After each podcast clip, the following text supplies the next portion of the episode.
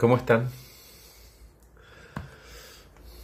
Puedo ayudar a las personas a superarse respetándolas, haciéndolas sentir valoradas, apreciadas, escuchadas, o puedo detener su crecimiento haciéndolas sentir miserables, ofendidas, ignoradas o que no pertenecen.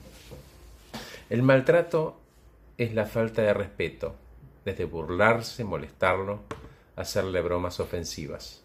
Pero cuidado, lo que es irrespetuoso para unos puede no serlo para los demás. Por ejemplo, textear un WhatsApp mientras te hablo para algunos puede ser una falta de respeto, pero para otros puede ser algo normal.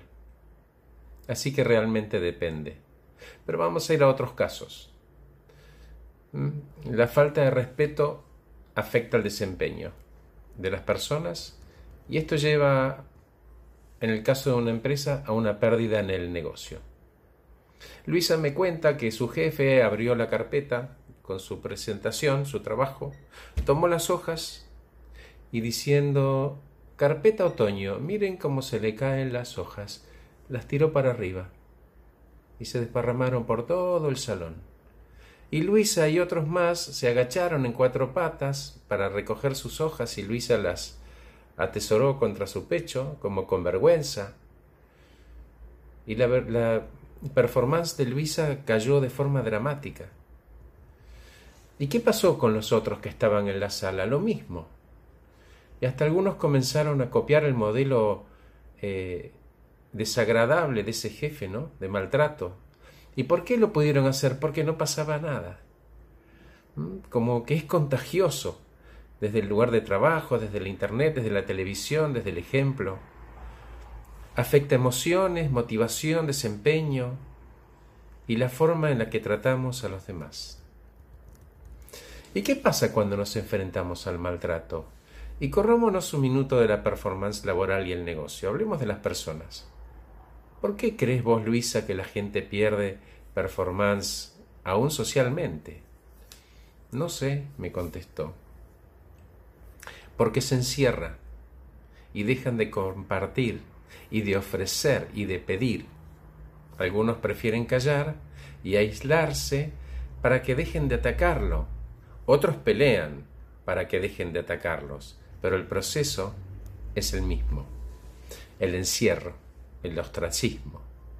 Los equipos que se exponen a la falta de respeto y al maltrato son mucho más reacios a compartir información y a pedirle ayuda a sus compañeros. Son mucho más vulnerables, como individuos y como equipo. Algunos dicen que los agresivos triunfan. Pero tarde o temprano, la mayoría de los irrespetuosos sabotean su propio trabajo a los jefes maltratadores que terminan no confiando en la información que se les dan, sus equipos no los respaldan y algunos hasta van a hacer lo posible por verlos fracasar. ¿Y cómo sería ser amable con su equipo o con sus pares? Fácil. Todo comienza por sonreír. Saludar en el pasillo, escuchar con atención, Puedo hablarte francamente y a la vez cuidarte, no haciéndote daño.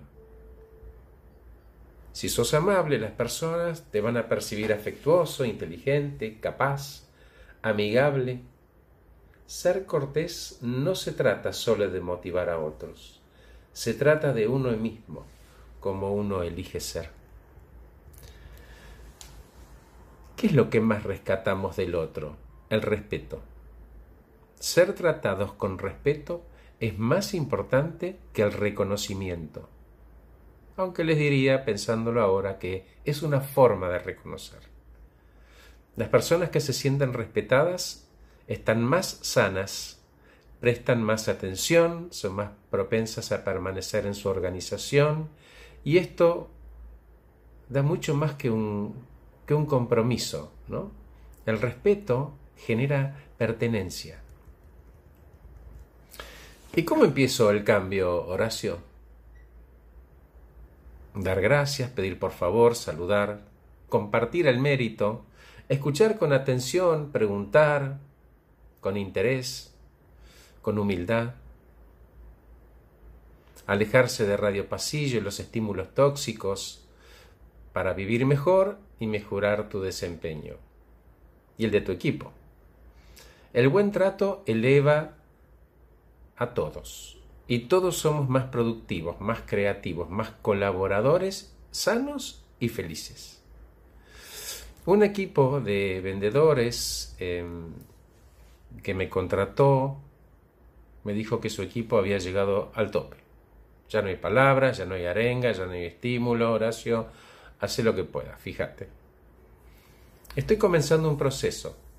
Sí, un proceso. Por un lado a solas con cada uno de ellos y en otra oportunidad todos juntos en equipo. Los escucho con atención, los indago, me involucro, me intereso em, y descubro que siempre que el requerimiento es el mismo. Respeto.